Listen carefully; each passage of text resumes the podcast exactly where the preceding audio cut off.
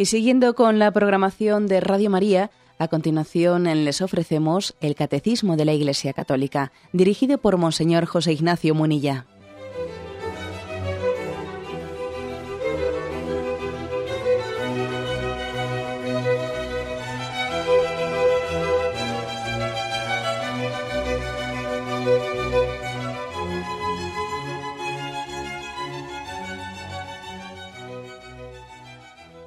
Un cordial saludo a todos los oyentes de Radio María. Un día más, con la gracia del Señor, proseguimos el comentario del Catecismo de nuestra Madre la Iglesia. Queremos hoy dedicar el último programa a la explicación de la secuencia de Pentecostés. Con, con el de hoy son cinco programas en el que hemos querido desgranar esta hermosa pieza litúrgica que la Iglesia proclama la solemnidad de Pentecostés y que dice así, Ven Espíritu Divino, manda tu luz desde el cielo, Padre amoroso del pobre, don en tus dones espléndido, luz que penetra las almas, fuente del mayor consuelo. Ven, dulce huésped del alma, descanso de nuestro esfuerzo, tregua en el duro trabajo, brisa en las horas de fuego, gozo que enjuga las lágrimas y reconforta en los duelos. Entra hasta el fondo del alma, divina luz y enriquecenos. Mira el vacío del hombre. Si tú le faltas por dentro, mira el poder del pecado cuando no envías tu aliento. Riega la tierra en sequía, sana el corazón enfermo, lava las manchas, infunde calor de vida en el hielo, doma el espíritu indómito, guía al que tuerce el sendero.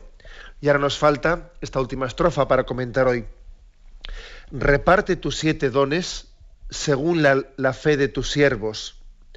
Por tu bondad y tu gracia, dale al esfuerzo su mérito. Salva al que busca salvarse y danos tu gozo eterno. Amén. Así concluye esta secuencia de Pentecostés que queremos comentar, aunque sea brevemente. Reparte tus siete dones. Este es el comienzo de esta última estrofa. Reparte tus siete dones. Hace referencia aquí pues, a estos siete dones. Por cierto, que estamos comentando la secuencia de Pentecostés, pero también existe otro famoso himno, que es el Beni Creator, Beni Creator que, que muchos conocerán, incluso serán capaces de cantar también en latín, Beni Creator Spiritus, Mentes Tuorum Visita. Y si recordáis, así un poco los más duchos en latín, hay un, una de las estrofas del Beni Creator dice, tu septiformis munere, es decir, tu dador de los siete dones. O sea que esto de reparte tus siete dones o dador de los siete dones también viene en el Beni Creator, ¿eh? al, igual que en esta secuencia de Pentecostés. Y esta referencia a esos siete dones del Espíritu Santo, pues es muy antigua en la tradición de la Iglesia. Pues por ejemplo, ya Orígenes habló del septuplo poder del Espíritu Santo, San Hilario habló del don septiforme, San Agustín también ¿eh? habló de, incluso relacionó esto con los, los siete dones con los siete espíritus del Apocalipsis, que está en el capítulo primero del Apocalipsis, con las bienaventuranzas, o sea que es una doctrina, esto de los siete dones del Espíritu Santo, que, no nos penséis que ahora se la saca el catecismo eh, pues aquí de, debajo de la manga, sino que tiene una gran tradición en el seno de la, en el seno de la Iglesia. Es verdad que, mm, que cuando hablamos de los siete dones, estamos hablando de algo un tanto distinto a los talentos. O sea, por los talentos son más como también son gracia de Dios, todo es gracia de Dios, pero generalmente cuando hablamos de los talentos hablamos de los dones naturales que Dios nos ha dado a cada uno. Uno tiene determinados talentos que no tiene que enterrar. Cuando hablamos, sin embargo, de los dones, a diferencia de los talentos, estamos hablando mm, mm, de unos dones sobrenaturales más que de unos dones naturales. Igual me entendéis esto si, digo, por ejemplo, los talentos que Dios le ha dado a uno son los talentos para estudiar o determinados talentos que uno puede tener y que tiene facilidad para esto, prontitud para lo otro. Hay talentos naturales que tenemos que desarrollar para el bien de los demás. Sin embargo, hay dones sobrenaturales que el Espíritu Santo en un momento determinado da a algunas personas pues para que puedan ponerlos al servicio de los demás. Carismas concretos. Esto, los dones estarían más en la línea de los carismas. En la línea de los carismas para construir, cuando Dios le ha dado una tarea determinada a una persona, y por ejemplo le hace fundador de una orden religiosa o, cosas por el estilo, le da unos carismas concretos, unos dones concretos. Tuvimos ocasión, por cierto, tuvimos ocasión de, allá por el punto 1830, de dedicar también siete programas, si recordáis, a explicar los dones del Espíritu Santo. Que ahora, lógicamente, no vamos a repetir, pero bueno, sí que explicando esto de reparte tus siete dones, pues será bueno decir que el oyente que quiera allí podrá repasar la doctrina católica sobre los dones del Espíritu Santo. Decíamos allí, dice el catecismo, que la vida de los cristianos está sostenida por los dones del Espíritu Santo, que son estos como disposiciones permanentes que nos hacen, que nos permiten ser dóciles a los impulsos del Espíritu Santo. Y me acuerdo que cuando explicábamos aquello, pues eh, echábamos mano de una imagen, de una imagen de decir que bueno, los dones del Espíritu Santo eh, podrían ser comparados con las virtudes, o sea, las virtudes también es participar de la vida de Cristo, pero al modo humano. Y los dones del Espíritu Santo es participar de la vida de Cristo, pero al modo divino. Y me acuerdo que poníamos mm, un ejemplo para entenderlo, que era la diferencia entre un remero, alguien que movía la barca remando, esas son las virtudes, o un velero, cuando se mueve la barca, pero no con remos, sino con el viento con el viento que sopla, que, está hinchando las, las velas y es capaz de mover al hombre con el impulso del Espíritu Santo con una facilidad ciertamente muy superior a lo que es mover una barca pues con los remos. Este era el ejemplo que pusimos para, para explicar qué son los dones del Espíritu Santo. El sopla y nos mueve, son dones sobrenaturales, como decía, pues más allá mm, de las cualidades naturales, más allá de los talentos, más allá incluso del ejercicio de las virtudes, ¿eh? de las virtudes humanas, son los dones del Espíritu Santo. Son siete, ¿eh? siete los dones, lo tenéis ahí en el punto 1831 del Catecismo, sabiduría, inteligencia, consejo, fortaleza, ciencia, piedad y temor de Dios. Son siete los dones, que es una doctrina que ha sido, que ha sido fundada en el texto de Isaías 11, versículo primero y segundo, allí habla de saldrá, eh, brotará un vástago del tronco de Jesé, un retoño de sus raíces, reposará sobre él el espíritu de Yahvé, espíritu de sabiduría, de inteligencia, de consejo, de fortaleza, de ciencia y de temor de Dios. Ahí están los dones, en realidad en Isaías son seis, pero luego en la traducción de la Vulgata se le añadió el séptimo, el don de piedad. Bueno, Aquí lo importante es que tengamos en cuenta que los dones del Espíritu Santo son los dones que han asistido a Jesucristo en su vida. O sea, Jesús fue movido por el Espíritu Santo y ahora pedimos que también nosotros podamos recibir los mismos dones que le movieron a Jesús, que movieron la humanidad de Jesucristo y que iluminen nuestro entendimiento y nuestra voluntad. De esos siete dones que he hablado, hay cuatro principalmente que inciden en la razón, que iluminan nuestro entendimiento, nuestra, nuestra razón, que es el don de entendimiento, que nos permite penetrar la verdad, el don de sabiduría, que nos permite tener una connaturalidad con las cosas de Dios, el don de ciencia, que nos permite juzgar rectamente las cosas creadas y entender el mundo según Dios, y el don de consejo, que nos da claridad para saber lo que Dios quiere de nosotros. Eh, la vida práctica, la conducta práctica que tenemos que seguir. Estos son los dones que inciden en la razón, entendimiento, sabiduría, ciencia y consejo.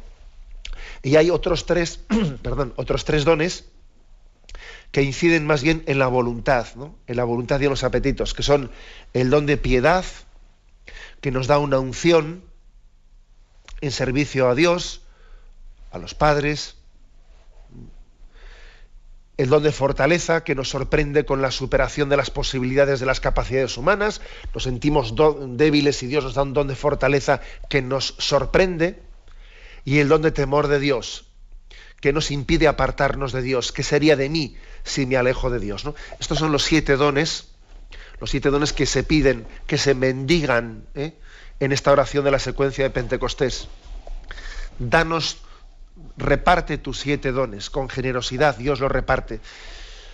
Los reparte también, primero para santificarnos, ¿eh? porque sin, decíamos en, su momento que si no fuese por los dones del Espíritu Santo, si nosotros nos tuviésemos que santificar exclusivamente por el ejercicio de las virtudes, no terminaríamos nunca de rematar la faena.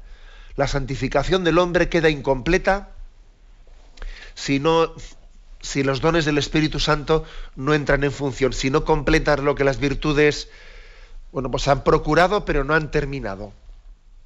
¿Por qué? Pues porque con las virtudes ah, tenemos un crecimiento muy al modo humano, y ya sabemos lo que es el modo humano, pues que también está, está mm, sujeto a nuestra debilidad y es un pasito para adelante y otro pasito para atrás, y esto a veces nos ocurre en la vida espiritual que uno dice, bueno, no sé si avanzo o retrocedo, hombre. Claro, tenemos que pedir los dones del Espíritu Santo para que las virtudes sean asistidas al mismo tiempo, ¿no? O sea que por una parte, estos siete dones que pedimos al Espíritu Santo que reparta son para completar nuestra santificación, pero también, no lo dudemos, eh, son para para ponerlos al servicio, ¿eh? para ponerlos al servicio de la, del plan de Dios de, que nosotros seamos un instrumento de Dios para los demás. Tenemos que florecer donde Dios nos ha plantado y los carismas que Dios reparte son siempre en favor de la comunidad. No están destinados mm, a nosotros en concreto, sino que para nuestra santificación individual, sino para que seamos instrumento de Dios para con los demás. Por eso hay que tener muy claro que no tenemos que ufanarnos nunca de los carismas que Dios nos dé, de los dones que Dios nos dé, no se nos tienen que subir a la cabeza, porque vamos, si no son para mí, si son para los demás si yo no soy más que un depositario de ellos, soy un instrumento de Dios para ello, ¿no? Por eso el hecho de que se nos suba la cabeza o que la vanidad nos ronde, nos ronde por el hecho de que Dios nos dé dones y carismas, pues es una tentación que tenemos que desenmascarar. Reparte tus siete dones, le pedimos a Él, ¿no?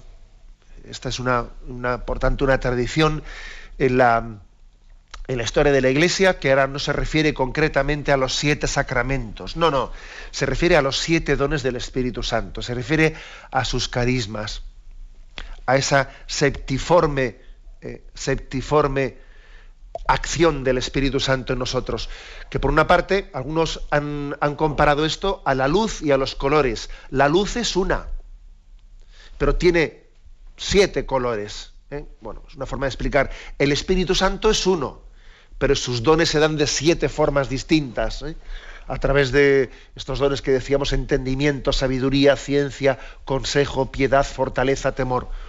La luz del Espíritu es una y sus colores tienen todo, eh, pues, todo este, esta variedad que, que entra con detalle en nuestra alma. Tenemos un momento de reflexión y continuaremos enseguida.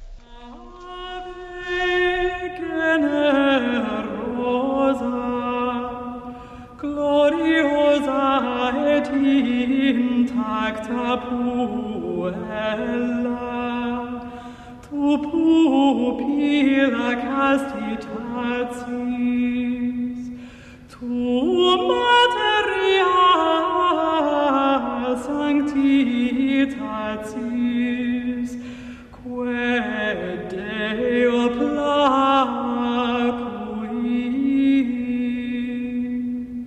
Continuamos con esta edición del Catecismo de la Iglesia Católica comentando el último, la última de las estrofas de la secuencia de Pentecostés. Reparte tus siete dones según la fe de tus siervos. Hemos hablado de qué son esos siete dones. Insisto ahora en ese según la fe de tus siervos. O sea que hay que creer para recibir al Espíritu Santo. Si no se tiene fe, no se reciben esos dones. Porque además dice, reparte según la fe de tus siervos. Esa es la frase de Jesús, que se haga según tu fe. Yo creo que el Espíritu, que el Espíritu Santo es capaz de, de hacer obras imposibles. Yo pido a Dios con una oración confiada en esa capacidad de Dios de transformar lo que yo me veo impotente para poder transformar. Que se haga según tu fe.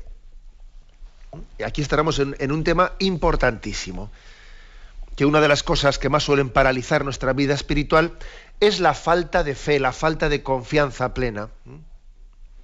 Y a veces nos equivocamos en el planteamiento de la vida espiritual, porque nos pensamos que la clave de la santidad consiste pues en luchar mucho con nuestros defectos, que lógicamente, ¿no? Claro que hay que luchar con toda nuestra alma contra nuestros defectos, pero nos pensamos que la clave es esta, nuestra fuerza de voluntad para poder dominar nuestros defectos, ser generoso. Ser generoso sería pues hacer este sacrificio y el otro, o sea, nos pensamos que la clave de la vida espiritual está en esa lucha ascética contra, contra nuestros defectos. Y nos olvidamos de que la primera generosidad consiste en tener confianza en Dios, en tener fe en Dios. Esa es la primera, eh, la primera generosidad. No es la fuerza de voluntad, ¿no? Sino que es eso. Esto suele ocurrir que a veces, pues, cuando estamos con nuestro confesor, hablamos con él, bien sea la dirección espiritual, solemos plantear pues muchos problemas, ¿no? Pues que qué mal carácter tengo, que no me domino, que siempre se me escapa, mi falta de humildad mis dificultades con la castidad, mi desorden, esto, lo otro, pero qué pocas veces planteamos en la dirección espiritual o en la confesión el tema de clave determinante de según la fe de tus siervos, es decir, de mi confianza en Dios, mi fe, mi fe en Dios. Y este es el tema determinante. ¿eh? Reparte tus siete dones según la fe de tus siervos. Aquí la, la conversión que Jesús nos propone para poder darnos sus siete dones, sin excluir, como he dicho, ¿no? Por supuesto, sin excluir eh, pues que tengamos que hacer todo ese esfuerzo que tenemos que hacer para la santidad, pero la clave está, es mucho más profunda. La clave está en que la conversión parta de un giro, un giro interior, un giro uno, copernicano que se dice, ¿no? Que consiste en descentrarse de nosotros mismos, relativizar nuestra propia persona y poner nuestra confianza en Dios. Que sea Dios quien lleve adelante esta tarea de santificación. Esta es la clave. La, clave no es, si yo tuviese un poco más de fuerza de voluntad, sería más santo. No, esa no es la clave. La clave es si yo me olvidase un poco más de mí mismo y pusiese, o plenamente, y pusiese mi confianza en Dios, ahí comenzaría el momento definitivo de mi santidad. Eh, la conversión interior es pues un verdadero vuelco del corazón que corresponde a aquello que Jesús decía en el Evangelio, ¿no? Lo de la infancia espiritual. Lo de, que, hay que hacerse como niños para entrar en el reino de los cielos. Porque es que un niño se fía plenamente de su padre. Pues lo que diga papá, allá que vamos, ¿no? A donde diga él. Y esta es la clave, esta es la clave, y bajo, y fijaros hasta qué punto, igual que dice el Padre nuestro, perdónanos como nosotros perdonamos, y claro, si yo no perdono, le estoy diciendo a Dios que no me perdone, ojo, también aquí se dice, reparte tus siete dones según la fe de tus siervos. Y si no tengo fe, no tengo confianza, es que le estoy diciendo que no me dé los, que no me dé los dones. Se los, hay una petición condicionada a mi fe. Entonces la pregunta está, en, quién pongo mi confianza. Y, fijaros que en los evangelios más de una vez Jesús da un tirón de orejas, un tirón de orejas. Y además yo creo que los principales tirones de orejas son por esto. A Jesús no le vemos tanto en el Evangelio dando tirones de orejas por, pues porque, este, porque es un perezoso o por tal o por cual, sino hombre de poca fe, porque has dudado. Oh generación incrédula, ¿hasta cuándo tendré que soportaros? ¿Hasta cuándo vuestra falta de fe? Estamos, por lo tanto, en un tema clave que aquí en la secuencia de Pentecostés queda muy claramente manifestado, el tema de la confianza. Hay un texto, hay un paradigmático que es el texto de Mateo 14, Mateo 14, en la, parte final de ese, de ese capítulo, en ese episodio de Pedro caminando sobre las aguas. Jesús le dice, ven. Bajó Pedro de la barca y se puso a caminar sobre las aguas yendo hacia Jesús. Pero viendo la violencia del viento, le entró miedo y empezó a hundirse. Y entonces cuando gritó, Señor, sálvame. Es curioso, es curioso porque si uno lee literalmente lo que dice ese texto, no dice que Pedro comenzó a hundirse porque empezase a pensar, si es que yo encima de las aguas no puedo andar. No, dice porque sintió la fuerza del viento. Él pensó que el problema era andar sobre el agua cuando soplaba el viento. Pero en realidad, pobre Pedro, porque tan extraordinario es andar sobre las aguas cuando hace viento como cuando está calmado. O sea, igual de difícil es, igual de milagro es andar sobre las aguas cuando sopla el viento, cuando no sopla. Lo que pasa es que curiosamente Pedro se dio cuenta, o sea, es decir, no se había percatado de que antes era igual de milagro, pero bueno, también pasa esto en nuestra vida. También pasa esto en nuestra vida, que estamos, estamos siendo sostenidos por, por el Espíritu Santo y andamos encima de las aguas sin darnos cuenta, sin darnos cuenta de que estamos siendo sostenidos por la gracia. Y cuando empieza a soplar el viento, vienen las tempestades, vienen las pruebas, vienen las fatigas, entonces dice uno, no puedo, si tampoco antes podías, si tampoco antes hubieses podido. Lo que pasa es que antes te pensabas que andabas tú y estabas siendo sostenido. Y ahora porque sople un poco el viento, te asustas. Pero hombre, si igual de milagro es ahora que antes. ¿Mm? Porque cambian un poco las circunstancias, nosotros nos asustamos fácilmente. ¿eh? Pero la clave está que antes, cuando soplaba o después, el principio es el mismo. El principio de la fe y de la confianza en Dios. Cuando empezamos a comprender esto, eh, es, cuando, es cuando damos un salto, un salto importante en la vida espiritual. Y como digo, como digo, pues la estrategia del demonio consiste en, en, hacernos creer que las dificultades están fuera de nosotros, ¿no? Pedro decía, es que ahora sopla el viento, es que ahora, si la dificultad está dentro de ti. Uno puede tener en la vida muchos problemas, pero que nos quede claro que el problema principal no está fuera de nosotros. El problema principal está en nuestra falta de confianza en Dios, en nuestra falta de fe en Él, en nuestra falta de abandono en las manos de Dios. Por eso podríamos decir, reparte tus siete dones según la fe de tus siervos, ¿no? Más allá de las dificultades y más allá de las tempestades.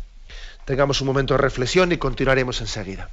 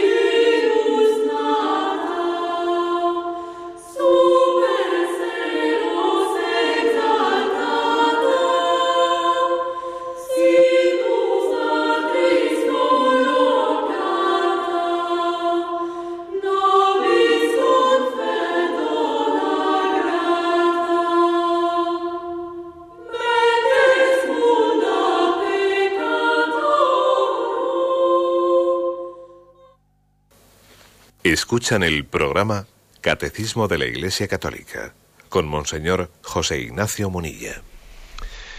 Continuamos en esta edición del Catecismo comentando la última estrofa de la secuencia de Pentecostés. Hemos explicado esa expresión, hemos querido iluminarla, reparte tus siete dones según la fe de tus siervos.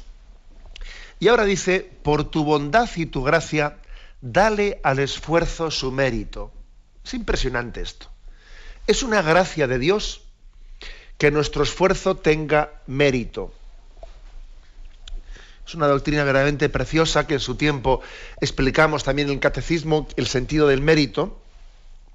Pero claro, aquí como hemos hablado mucho de, de los dones del Espíritu Santo, que los dones eh, son como mover la barca no, por, no a fuerza del remo, sino con, eh, las, las, mm, con la fuerza del viento que es capaz de mover el velero, etcétera, de ser dóciles, de confiar, pues uno podría parecer eh, que el poder del Espíritu es una solución fácil que nos dispensa del esfuerzo.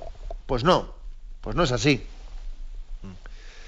El Espíritu Santo no nos, no nos dispensa del esfuerzo, más bien nos, permite desarrollarlo plenamente. Recuerdo que el otro día hablé de, os, puse una, una reflexión para la meditación que decía que cuando Dios actúa, el hombre suda. ¿eh?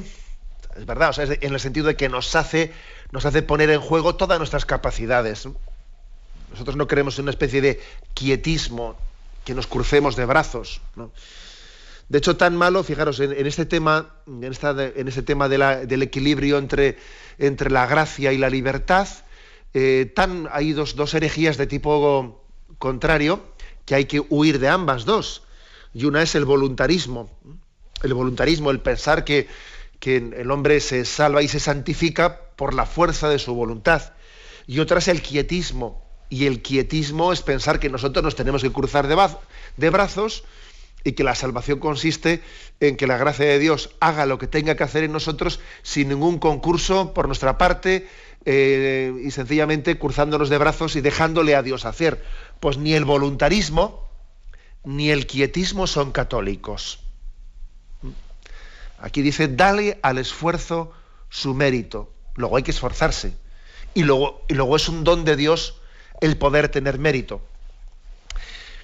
En una, ocasión escuché eh, un, ejemplo que, como todos los ejemplos, que lo coja quien le, eh, quien le ayude y quien no, que lo deje, porque los ejemplos pues son, eh, pues son atrevidos a veces, son atrevidos. Y el ejemplo es el siguiente.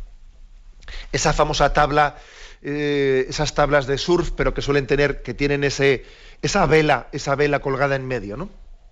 Bueno, mm, esa tabla con esa vela en medio quiere, mm, quiere significar un poco que, bueno, la vela, la vela que está colgando en la tabla del surf, de surf es la confianza en Dios que nos mueve. Pero eso no quiere decir que quien esté encima de esa tabla, esa tabla no tenga que hacer ningún esfuerzo. No, no. Es la fuerza del viento la que está haciendo mover esa tabla y el surfista que está ahí eh, tiene que saberla, eh, tiene que saberla mm, guiar y tiene que saberla también conducir. A ese Pedro, a ese Pedro que se hundía sobre la, sobre la, eh, encima de las aguas y que comenzaba a tener miedo porque veía que soplaba el viento, etcétera, se había olvidado de la vela y estaba encima de la tabla y no se daba cuenta que la vela, el viento de soplo, la estaba dirigiendo. Bueno, es una, eh, ese manejo de la tabla exige un esfuerzo de aprendizaje exige, una agilidad para aprender a mantener el equilibrio en el mar, pero obviamente es la fuerza del, la fuerza del, del espíritu la que nos mueve, poniendo en juego todas nuestras cualidades, porque la verdad es que no hay un músculo del surfista que no se esté moviendo cuando está soplando, el viento, tiene que estar él plenamente viendo cómo, eh, cómo, mantiene el equilibrio, pero es la fuerza del viento, si el viento no sopla y se queda bien, bien quietecito se queda, ¿eh? o se cae al mar sin más. Bueno, un ejemplo que como digo, que lo coja quien quiera ¿eh? y quien, quien sirva de ayuda. Hay también otra imagen más tradicional que está en la doctrina de Santa Teresita, Santa Teresa, que pone como una especie de parábola de la escalera. Ella le aconseja a Sor María de la Trinidad, le aconseja que hay que levantar el pie, cuando uno va a subir una escalera, hay que levantar el pie esperando que un día aquel con mayúsculas que nos mira con amor desde lo alto de la escalera venga a tomarnos en sus brazos como en un ascensor. O sea, es decir, yo ya sé que yo solo esta escalera no la puedo subir. Porque no, no tengo fuerzas, me ahogo. Necesito que Dios, con su gracia, con los dones del Espíritu Santo, me suba como en un ascensor. Pero, dice Santa Teresita, pero ojo, hay que levantar el pie esperando que si Dios quiere, te puedas subir como un ascensor. Tú por de pronto levanta el pie para hacer el amago de subir la escalera. Y si es voluntad de Dios, te dará el don para como un ascensor subir y continuar adelante la vida de santidad. Como veis, son todas imágenes que están conjugando, ¿eh? conjugando hasta qué punto tiene que haber, pues una, o sea, no, es, no está opuesto, sino todo lo contrario, la acción del Espíritu hace que entre en juego toda la libertad humana. Eh, pero aquí la clave está que, es básica eh, ese acto de confianza en Dios. La fe nos justifica y nos santifica, pero no lo hace sin las obras, sino que la confianza y la fe en Dios es tan fuerte que nos hace realizar obras que antes eran imposibles para nosotros. Nos hace poder movernos, nos hace poder, ser santos. ¿eh?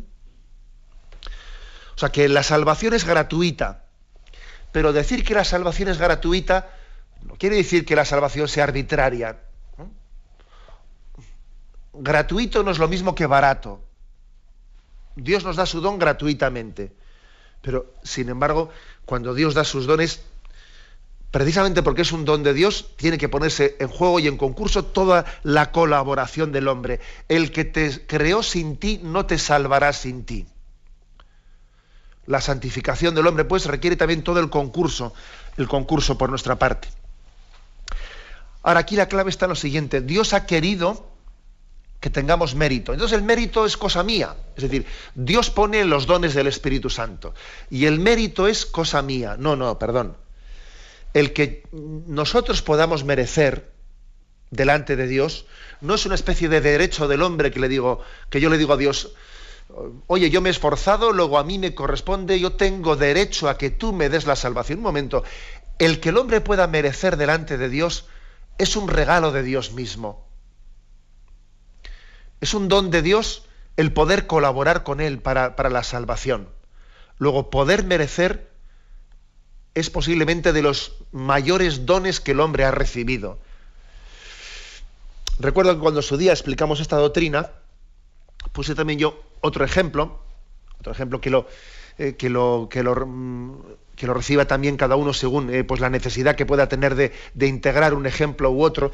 Y el ejemplo que ponía era ese que ese del, del niño que acude el domingo a misa acompañado de sus padres y cuando llega el momento de la colecta, de que pasa en la bolsa, el padre le da al niño una moneda para que el niño la eche en la bolsa sería bastante absurdo que el niño dijese, mira qué mérito tengo yo, mira, yo he echado de la bolsa, he echado cinco euros, he echado un euro. Si ese euro te lo ha dado tu padre a la mano para que tú lo eches. Sí, pero al mismo tiempo es verdad que el niño podría habérselo guardado y metido al bolsillo, mirándole a su padre de reojo para que no se diese cuenta.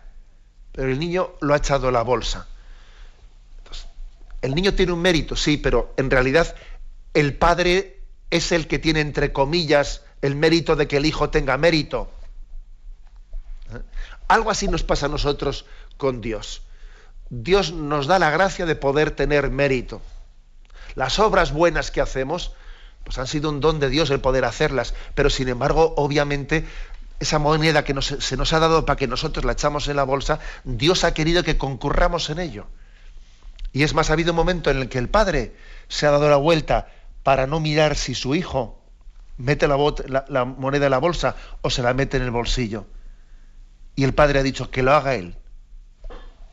Bueno, todo ejemplo, como digo, tiene sus imperfecciones, pero queremos en él también significar hasta qué punto los dones del Espíritu Santo no hacen al hombre inútil, no, no le hacen inútil, todo lo contrario.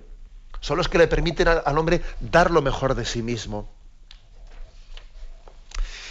Bueno, y llegamos a la parte final, ¿eh? a la parte final de, esta explicación de, la secuencia de Pentecostés.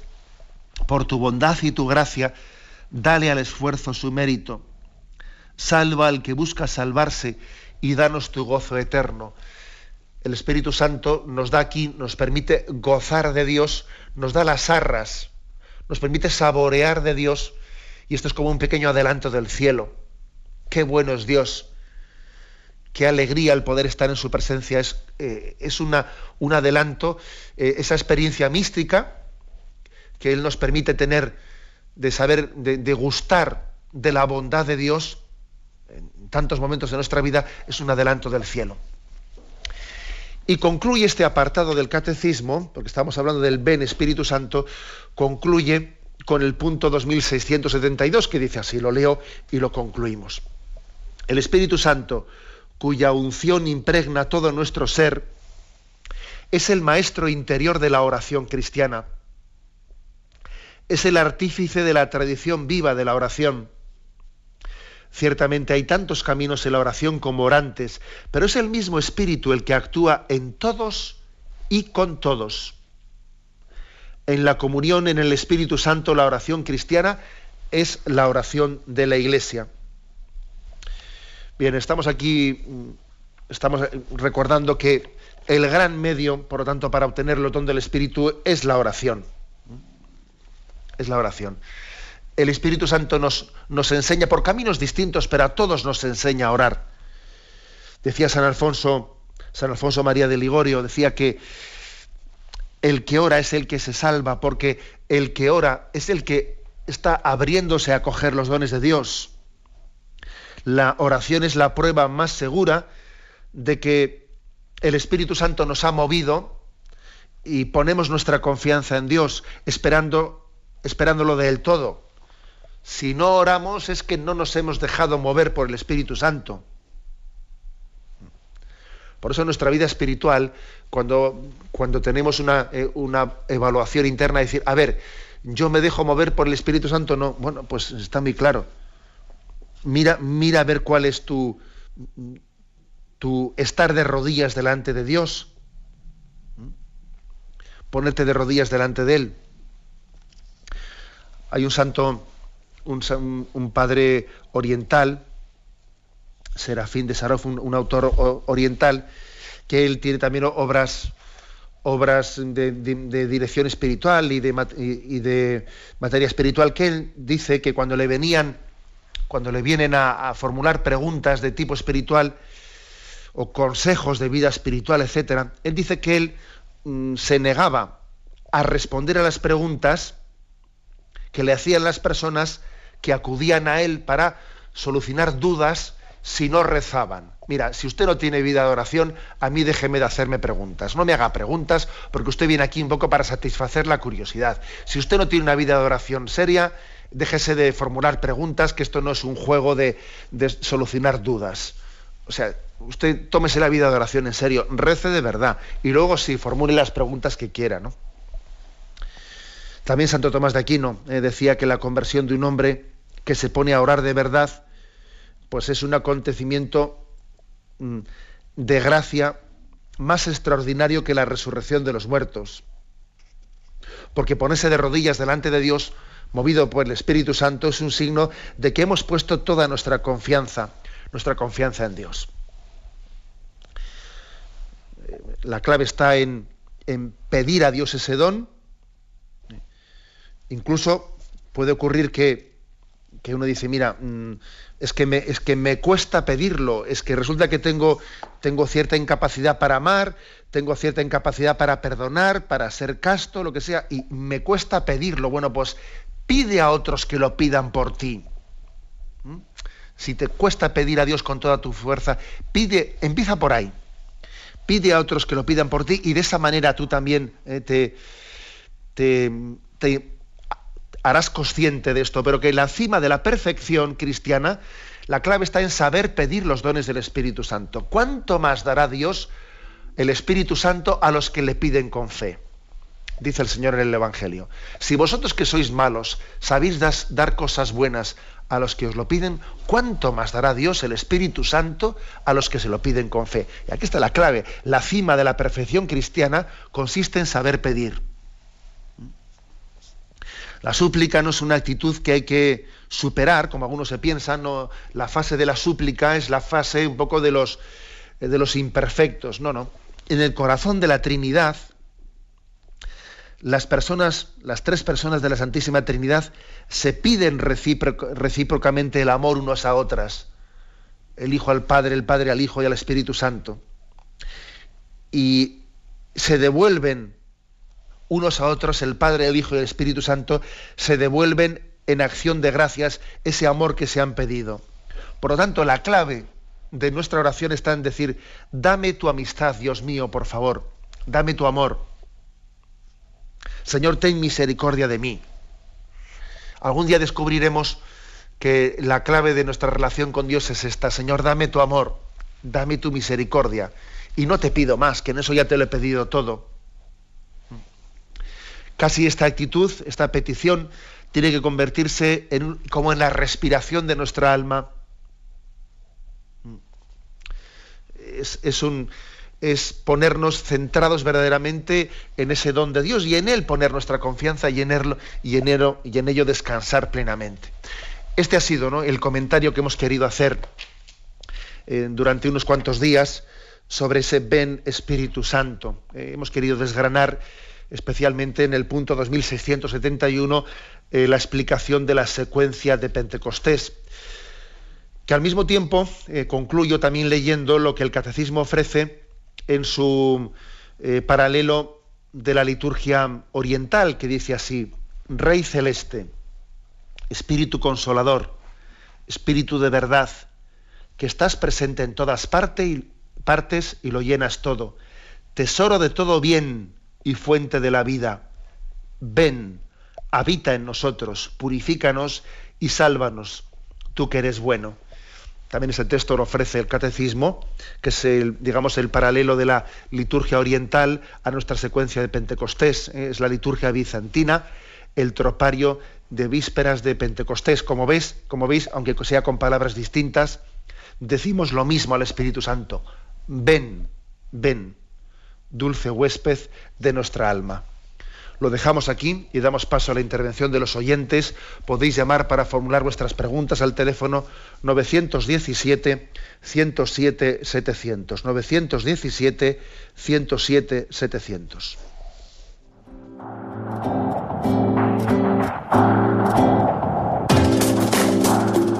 Estos voluntarios que dan su tiempo generosamente en el día a día.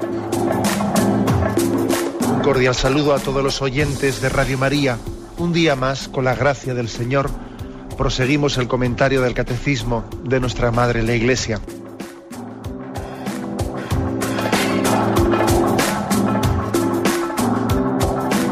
Porque le has quitado la única manera de protesta que tiene. O sea que cuando hay un dolor fuerte no hay que tomar analgésicos, hay que ir no, hay que tomar, No, sí, hay que bien, pero, pero no analgésicos fuertes para que se cometa el error de bloquear la defensa y no poder llegar al diagnóstico. Bien, bien.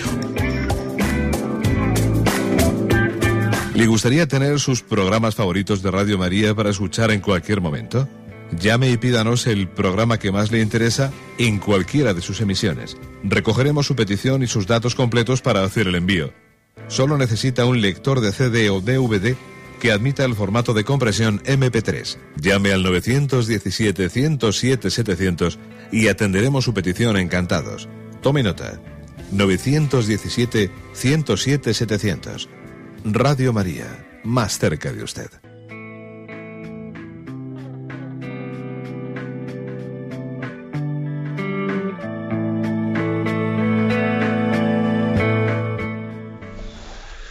Sí, buenos días. ¿Con quién hablamos? Buenos días, monseñor. Eh, me llamo Jesús. Adelante, lo escuchamos. Encantado de saludarle. Igualmente.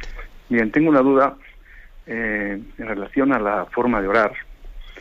Eh, en algunos de los programas relativos a la oración, usted menciona sobre la forma de orar, la forma de pedir. bueno, a la hora de, pedir, usted considera que debemos de dar por hecho que hemos recibido ya lo que hemos pedido.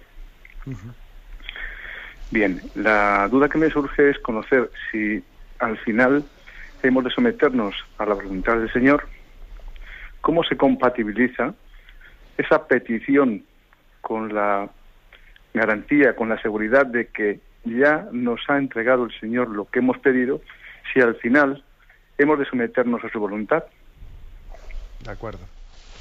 Bueno, pues yo creo que es una misma cosa, ¿eh? tal como ya la comprendo, es una misma cosa. Cuando dice el Evangelio, cuando oréis, creed, creed que ya os ha sido concedido lo que estáis pidiendo y lo obtendréis. Vamos a ver, es que en realidad uno de los motivos para creer que ya me ha sido concedido lo que estoy pidiendo es decir, Señor, yo te pido esto y sé que tú me vas a dar lo que yo necesite.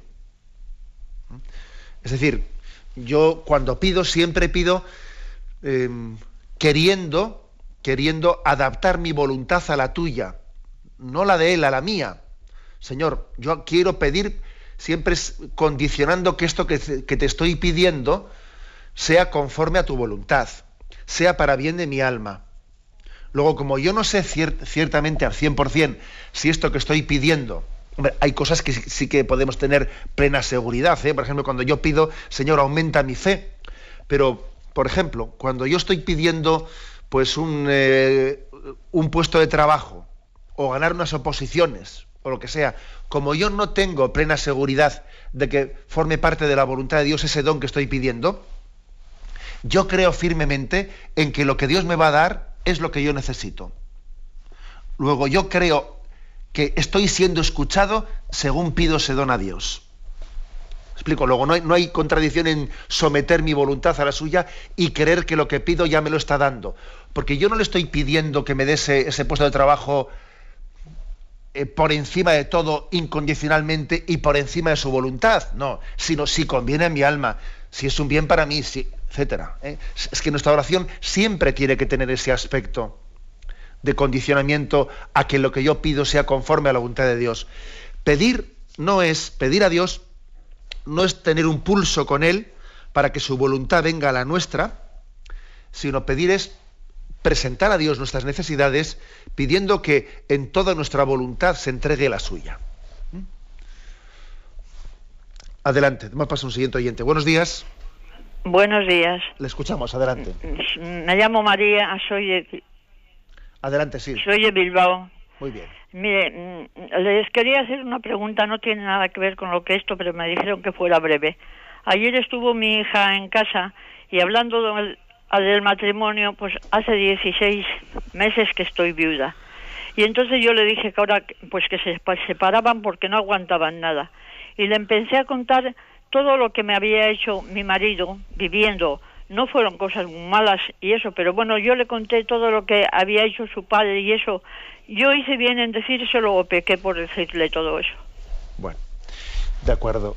Mm, mire, yo creo que el testimonio el testimonio de suyo ante la hija de que ella entienda de que en el matrimonio ocurren siempre cruces de que no hay un matrimonio idílico eh, idílico y que y que haya cruces etcétera bueno pues yo creo que eso también es un testimonio importante para su hija Hombre, usted me pregunta, ¿y yo pude ser prudente en contarle este detalle y el otro detalle? Hombre, pues no lo sé, entre otras cosas porque también desconozco los detalles, ¿no? Y no es prudente que tampoco usted, pues igual los... Yo creo, yo creo que, sí que es bueno, sí que es bueno que los hijos sean conscientes de que el amor que ellos tanto admiran de sus padres, que no es un amor idílico romántico, que se den cuenta que también hay cruces y que, y que, las, y que esas cruces han madurado el amor. Luego es prudente que a los hijos les hagamos partícipes de detalles concretos. Hombre, eso ya yo pienso que cada uno tiene que discernirlo. También tiene que haber, lógicamente, una prudencia una prudencia y una intimidad del matrimonio que no sea manifestada. ¿eh? Entonces quedémonos en ese, punto intermedio, ¿eh?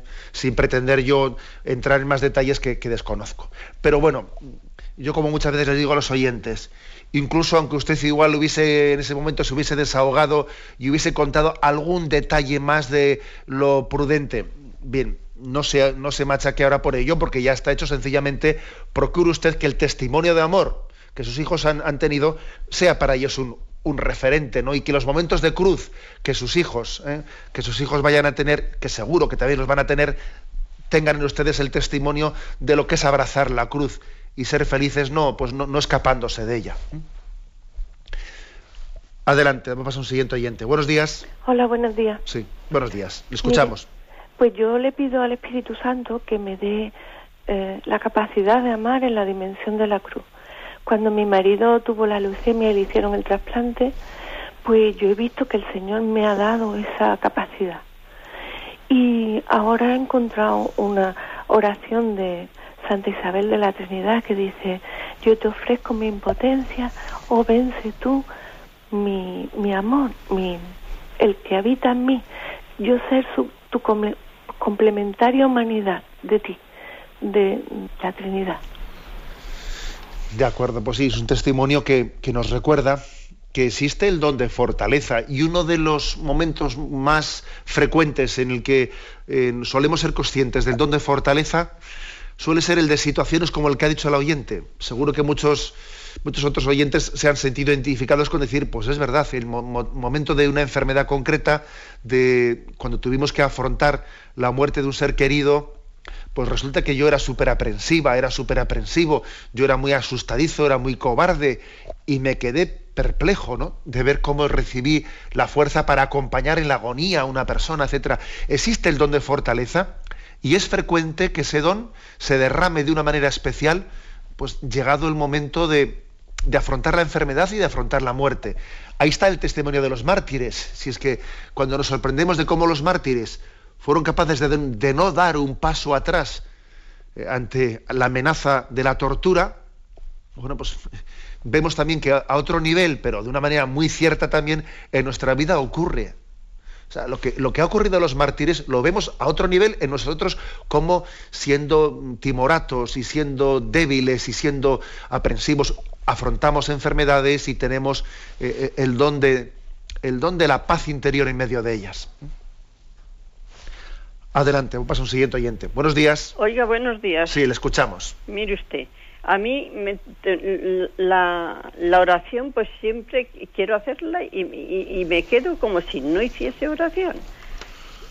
Mm, yo no sé si es que la tenía que tener más preparada o, luego después es que se me olvidan las cosas mucho ahora y, y además de eso es que no tengo ningún, no digo consolación que fuera, pero un poco de gusto de, Dios. Es que es una sequedad tan grande y en la comunión también. Y yo me esfuerzo porque tengo una ceática y luego después no estoy bien y yo pues hago lo que puedo por ir a, ir a misa y tengo esa ansiedad de, recibir al Señor. Pero luego después no nunca me da un poco de, de, nada. Y digo, pues es que así tampoco yo me, me desconsuelo, vamos me parece que no. Además de que tengo, de que no, de que no puedo ir a ningún sitio, de que no he hecho ejercicios hace siete años, en fin, varias cosas. De acuerdo, muchísimas gracias por su testimonio, que además yo creo que le puede servir a otros muchos oyentes. Yo diría dos cosas. Primero, es frecuente que en la vida espiritual suele haber pues, una cierta crisis cuando una persona de edad eh, comienza a perder memoria, no tiene la agilidad mental de poderse acordar de oraciones, etcétera, etcétera, tiene la sensación de que su oración la hace mal, porque comienzo y me pierdo, luego no sé dónde estaba, eh, antes me sabía estas oraciones, me siento, porque, ¿por qué? Porque suele ocurrir que en nuestra vida espiritual, lo queramos que no, para hablar con Dios nos solemos apoyar eh, en ciertos medios que nos dan seguridad he rezado siempre de esta manera y he hecho estas oraciones y la otra y la otra, ¿no? Entonces solemos tener también nuestros ciertos apoyaturas. Y llega un momento en la vida en el que, bueno, pues la, mm, el desgaste de la vida nos quita reflejos y nos sentimos, qué mal lo hago todo, qué mal. Bueno, ¿es verdad acaso que en este momento la vida espiritual eh, tiene que descender escalones porque hemos perdido agilidad mental? No, no es verdad. Eh, tiene que, ahí tenemos que entrar en otro momento de rezar. Ya sé que yo comienzo a rezar y me olvido de todo y tengo una sensación de desorden tremendo. Bien, ya lo sabemos. Pero este es el momento de hacer sencillamente actos de abandono y decir, Señor, ya ves que no, no termino una, una, una, una completa. Comienzo una oración y me quedo en medio. Señor, tú me conoces, tú me conoces por dentro, a ti, en tus manos me pongo, en tus manos. Es muy importante no ponerse nervioso pues, por el hecho de que nuestra falta de memoria nos juegue malas pasadas. No, Señor. Hay que comenzar, hay otra forma de hacer oración. ¿Mm? Pues comienzo una oración, me pierdo. Pues no pasa nada, no me pongo nervioso. Señor, tú conoces esa oración, tú sabes que te quiero. Y ya está, y punto. Y comienza otra oración y me he perdido. Pues le digo lo mismo al Señor. Esto es, importante, no ponernos nerviosos por el hecho de que por nuestra falta de memoria eh, tengamos que cambiar de método de hacer oración. Y esa cierta sensación de desorden y de chapuza, bueno, eso es una sensación nuestra, porque a Dios le puede enamorar, le puede enamorar, le enamora ver que cuando alguien tiene esas dificultades, sin embargo, acude a Él y se pone en sus manos. ¿eh? Y lo mismo digo de la consolación, ¿eh? porque también quizás esa falta de consolación viene por lo anterior, porque estoy nervioso, las cosas las hago mal, las hago mal, luego la falta de consolación, en primer lugar, es estoy en manos de Dios y aunque yo sienta sequedad, aunque yo no sienta la ternura del amor de Dios que quisiera sentir, me he puesto en manos de Dios y Él lo sabe todo. ¿eh? Y Él lo sabe todo. Y Él me dará los, dones de consolación que quiera darme. Pero a veces por estar demasiado nervioso por lo primero, uno no recibe las consolaciones que Dios quiere darnos también. ¿eh? Bien, tenemos el tiempo cumplido. Me despido con la bendición de Dios Todopoderoso, Padre, Hijo y Espíritu Santo. Alabado sea Jesucristo.